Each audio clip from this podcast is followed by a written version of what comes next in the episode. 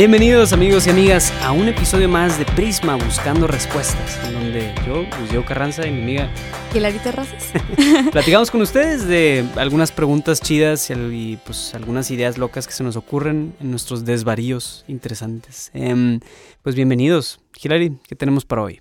Bueno, para hoy, es que de verdad todos los episodios como que se conectan un poquito, ¿no? Yes, está Este, chido. están teniendo un hilo muy, muy padre que nosotros no nos esperábamos. Pero algo de lo que me gustaría hablar hoy, que creo que lo podemos tomar de diferentes episodios, ¿no? Y si no los has escuchado, no pasa nada.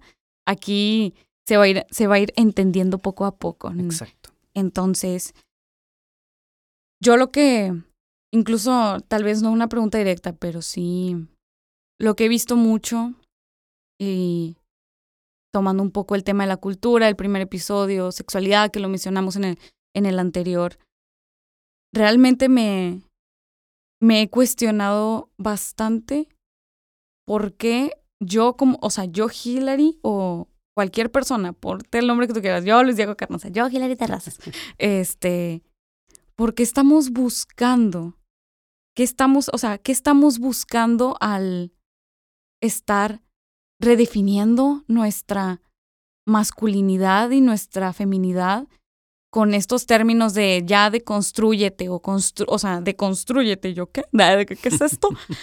de verdad lo he escuchado bastante y digo, ¿cómo? ¿Por qué estamos haciendo aquí? ¿Por, ¿por qué yo como persona estoy buscando redefinir algo que está en mi ser? O sea, que, que estoy buscando cambiar, que estoy haciendo. Y eso es algo que te quería preguntar a ti. ¿Qué Sí, estamos sí, haciendo? sí. Eh, Contéstame tú a mí. ¿Qué estoy haciendo? ¿Qué estamos haciendo?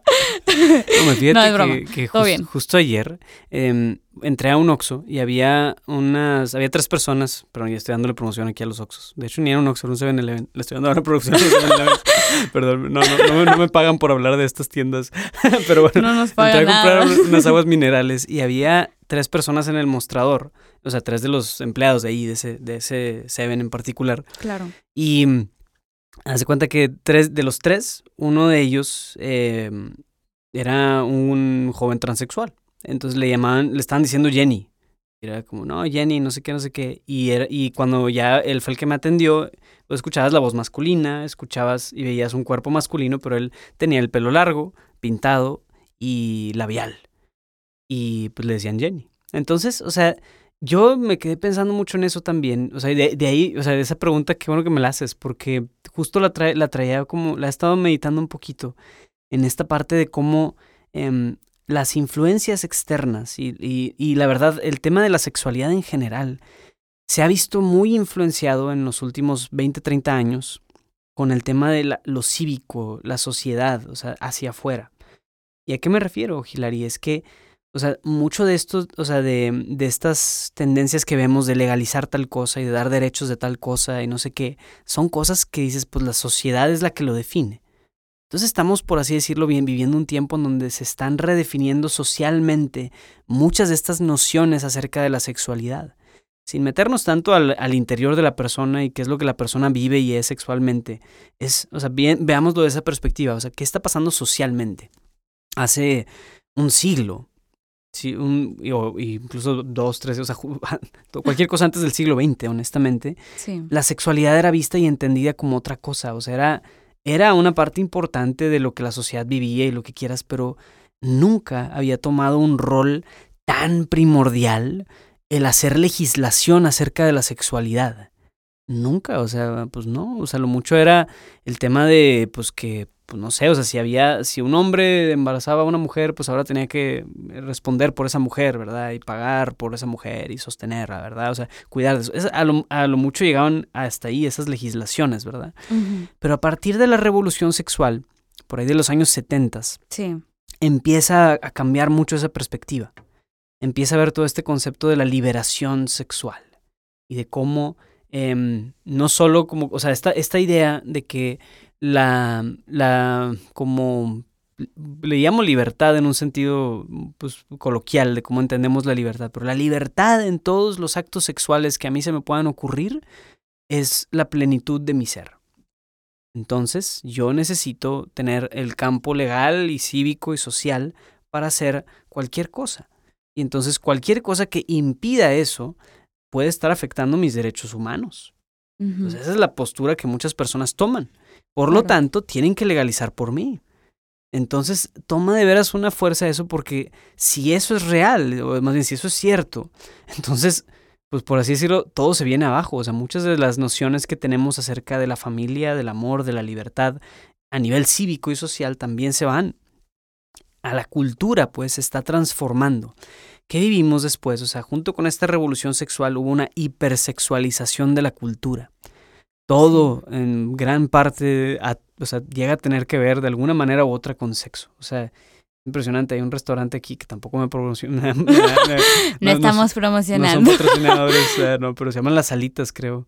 Y si no es las salitas, bueno, me voy a otro ejemplo, el Car Ay, Junior. Qué rico. Estoy haciendo puras marcas Ay, qué hambre. Sí, sí, el Car Junior un tiempo tuvo unas publicidades de una mujer en bikini así comiéndose una hamburguesa. y dices, ¿qué rayos tiene que ver una hamburguesa con el, esta mujer, no? O sea, y a lo que ellos están apelando, me imagino, yo no soy experto en marketing, pero es el tema de apetitos, ¿no? O sea, apelas al apetito masculino y de el apetito visceral de querer comerte una hamburguesa, así como tendrías ese apetito por esta mujer, esta mujer que te ponemos aquí que está, que tiene ciertos, o sea, sí, pues tiene ciertos atributos y lo que quieras. wow, o sea, de veras, ese es nuestro estándar como sociedad, o sea, eso es lo que creemos acerca de la sexualidad. Entonces, si venimos de eso, de una cultura hipersexualizada, ¿qué está pasando? ¿Qué ha llegado a pasar mucho, Hilario? O sea, es que, o sea, digo, no puedes desvincular nunca la interacción entre hombres y mujeres en este tema de sexualidad. O sea, honestamente, a nivel social, todo tiene que ver con las interacciones hombres y mujeres. Todo tiene que ver con eso. O sea, como, o sea, por ejemplo, el tema del aborto, de las primeras cosas que una persona pro aborto te va a decir es el caso de la violación.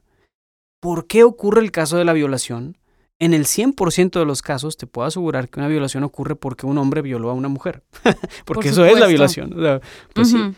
Y en ese, en ese sentido, o sea, es como los, este, esta, estos hombres violadores, o sea, lo que, lo que viven y lo que hacen es experimentan esta depravación para un acto criminal y violento.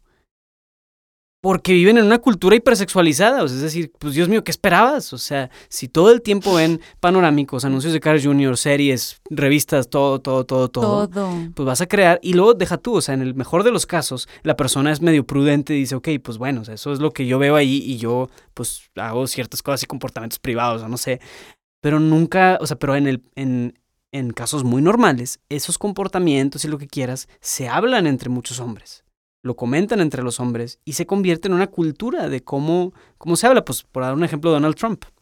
Donald Trump, si mal no recordamos, tiene una frase muy famosa que dijo eh, en un, hacia una mujer y justo antes de ser elegido presidente salió ese video en donde él decía algo, ¿no? Sí, me acuerdo. Y todos recordamos bien más o menos qué dijo. Si no, te recomiendo que lo busques, no lo voy a repetir. Pero no hay necesidad de que no hay necesidad de, repetirlo. Pero el punto es ese, o sea, vaya, los hombres en el mejor, o sea, en el caso normal es que tengan ese tipo de conversaciones. ¿Y por qué las tienen? Porque viven en una cultura bien pinky sexualizada. Iba a salir otra palabra ahí, pero no salió nada. Exactamente. dijimos pinky. Porque no queremos ponerle el explícito a este episodio, ¿verdad? Entonces ese es el punto, Hilario. Se hace cuenta, si, si a lo que vamos es, vemos que, eh, te digo, este siglo XX, la cultura se hipersexualizó. Llegamos a ese punto en donde hay, o sea, la verdad, la, la depravación de los hombres, hablando de hombres, hombres, o sea, el sexo masculino, está en un alto histórico tremendo o sea, yo no diría que no, solo algunos hombres, no, o sea, la verdad, o sea, de alguna manera u otra, la mayoría de los hombres están depravados en ese sentido.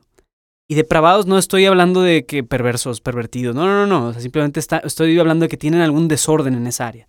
O sea, y si tuvieras estadísticas de, lo, de cuánta pornografía consumen los hombres, Uy, sí. Dios mío, es, es algo alarmante. O sea, Hace cuenta que incluso vi una TED Talk hace un tiempo de, un vato que, que, hablaba sobre cómo el cerebro se vincula con el tema de pornografía y no sé qué, no sé qué. Y dice que en el estudio que hizo, esta, hizo una universidad, o sea, fue, fue casi imposible encontrar sujetos control, o sea, hombres, o sea, el control es, es, un grupo control, es alguien que no está expuesto a lo que tú quieres ver, o sea, hombres que no vieran pornografía, fue casi imposible encontrar hombres que no lo hicieran. No, y si te dan, por ejemplo, no es por tirarla a Netflix, pero ahorita la serie más vista de Netflix se llama Bridgerton, no sé, neta no la he visto nada más, este, pero porque, primero, tiene un buen de drama, dos, tiene muchísimas, muchísimas escenas de Sexo. Sexo, ajá. O sea, viene demasiado, demasiado contenido de esto y realmente es la más exitosa. O sea, no sé, creo que estaba viendo ayer y yo dije, ¿qué ves? O sea, son millones de personas que han visto esta serie,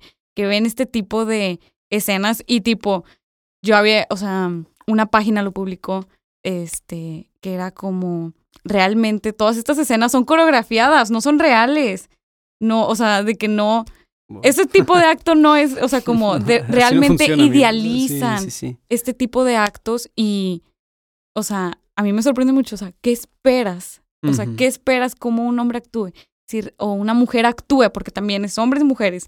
Este, ¿cómo esperamos que actuemos o que pensemos o que veamos a la otra persona de tal manera o la respetemos o no la respetemos? Exactamente. Si la cultura y todo afuera, todo. Tiene que ver con eso. Todo tiene que ver. Ahora aquí te va, o sea, it gets, it gets better. O sea, se pone mejor, créeme, se pone mejor. Porque, ¿qué pasa? O sea, como te decía, todo en la sexualidad tiene que ver con la interacción entre hombres y mujeres. Sí. O sea, realmente no, no existe una sexualidad solo femenina o solo masculina, sino es, es masculino porque hay femenino y es femenino porque existe lo masculino. Entonces, ¿qué empieza a suceder? Por los cambios del siglo XX, la revolución sexual, el tema de cómo se industrializó la pornografía de una manera espeluznante, este, los hombres, te digo, empiezan a, a, vivir en, en, una especie de fantasía de lo que esperan en una mujer y de lo que y cuál es su expectativa de una mujer. Eso por un lado. Y por otro lado, o sea, viven como esclavizados hacia eso. O sea, la verdad es que la pornografía esclaviza.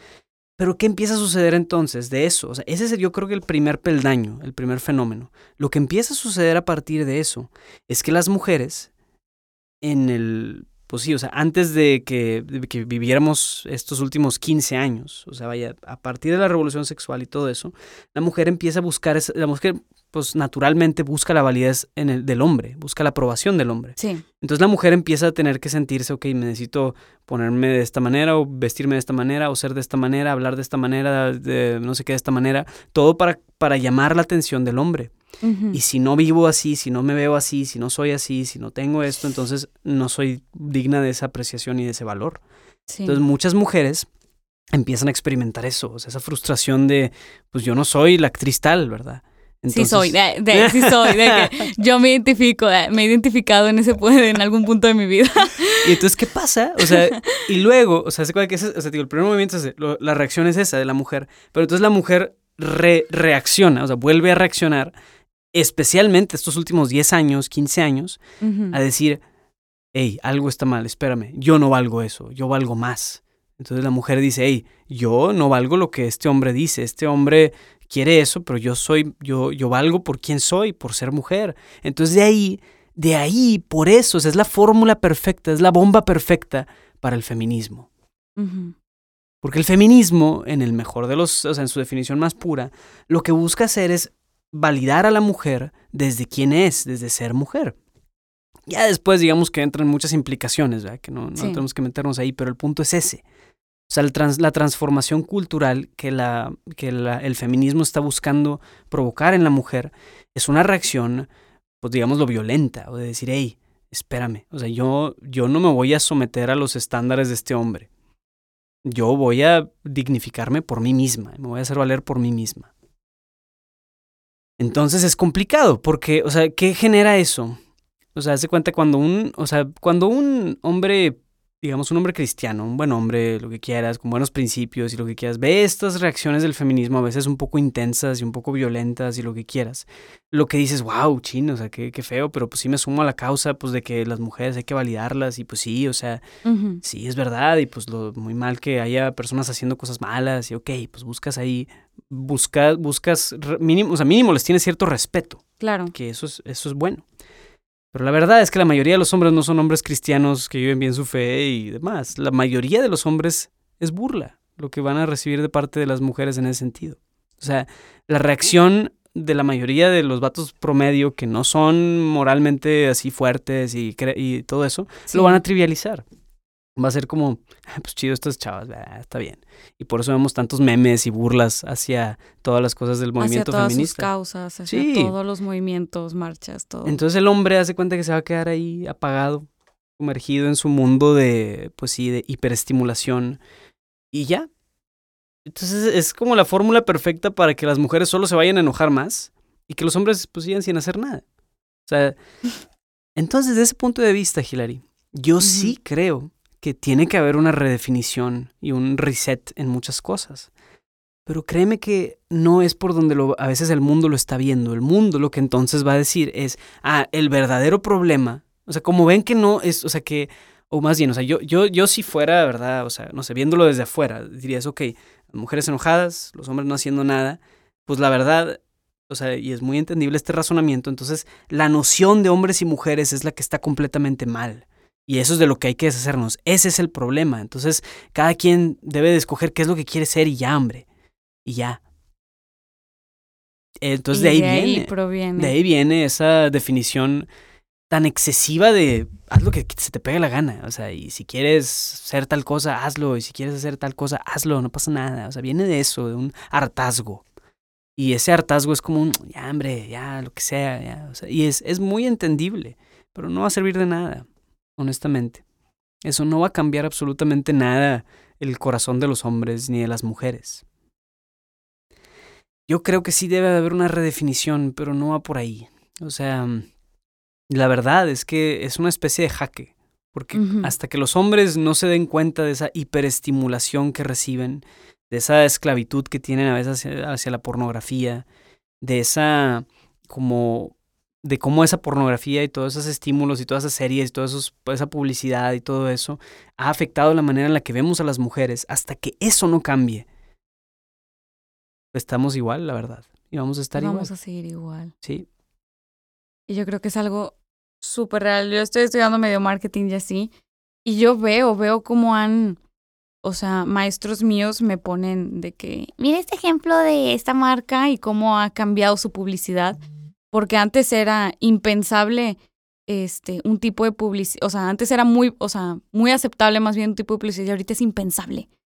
Impensable ese tipo de mensajes que, este, que se estén dando o que estés proyectando, pero sí he visto cómo cambia. Sí cambia, sí, sí cambia muchísimo lo que te venden, o sea, un producto, sea un servicio, o sea, o sea, me estoy yendo marketing, pero sea lo que te esté diciendo allá afuera, las series, en qué, en qué línea te estén hablando, sí te afecta. Y realmente yo creo que es de ahí donde viene este querer como los, o sea, ciertos hombres, de que no digo que todos los hombres, tipo, nadie, ningún hombre va a cambiar o ningún hombre de que ningún hombre piensa en que es necesario actuar, este, pero ¿a qué camino te estás yendo, hombre y mujer? Para cambiar, ¿qué estás tomando? ¿Qué estás tomando en cuenta? ¿Estás tomando en cuenta de, ¿sabes qué? Todo lo que soy no sirve, de que como hombre no sirvo, entonces tipo me desquito de todo esto, me quito este no sé, esta capa, este ser masculino que tengo y tipo bye, y este ser femenino y bye, porque esto no me está ayudando y esto no me está ayudando a crecer, ¿es, es ahí? O ya después es como, o es mejor un, vamos a a irnos más profundo de qué, qué está pasando. O sea, honestamente, Hillary, esa es parte del, del, tema. O sea, créeme que mucho de esta, de esta lucha o de todo este struggle del que nos ha, el legado del siglo XX de la revolución sexual y todo eso, termina siendo completamente esto de cómo, o sea, lo vemos como es un tema de, de derechos, es un tema de legislación. Y creemos que esa es la respuesta. Entonces, cuando legislen tal cosa, todo va a estar bien. Y créeme que no. No. No, no va a estar bien todo. O sea, Honestamente, el tema, como bien dices, es más interior. Se trata mucho más del interior, de nuestra, de, de cómo vivimos nuestra sexualidad desde adentro, ligándolo a todos los últimos episodios. O sea, es, o sea, eh, tiene mucho más que ver con quiénes somos como personas, como alma, como espíritu, como cuerpo, en esa unión perfecta. Tiene mucho más que ver con eso. Entonces la sexualidad no es tanto un tema de hacia afuera, es un tema de hacia adentro que bueno, ya hablaremos después de eso en más episodios, pero sí, o sea, realmente el cambio no va a venir de las legislaciones y el partido tal y el no sé qué, no, o sea, créeme que eso no va a afectar en lo más mínimo cómo esta lucha está dándose y cómo va a seguir dándose. Tiene que ver mucho más con el interior. Y creo que incluso es para cual, aplica para cualquier tema. El cambio no lo vas a ver hasta que tal presidente se vaya, uh, hasta que tal gobernador no esté, hasta que tal partido, hasta que tal persona esté en este puesto. El cambio que tiene que hacer desde uno mismo.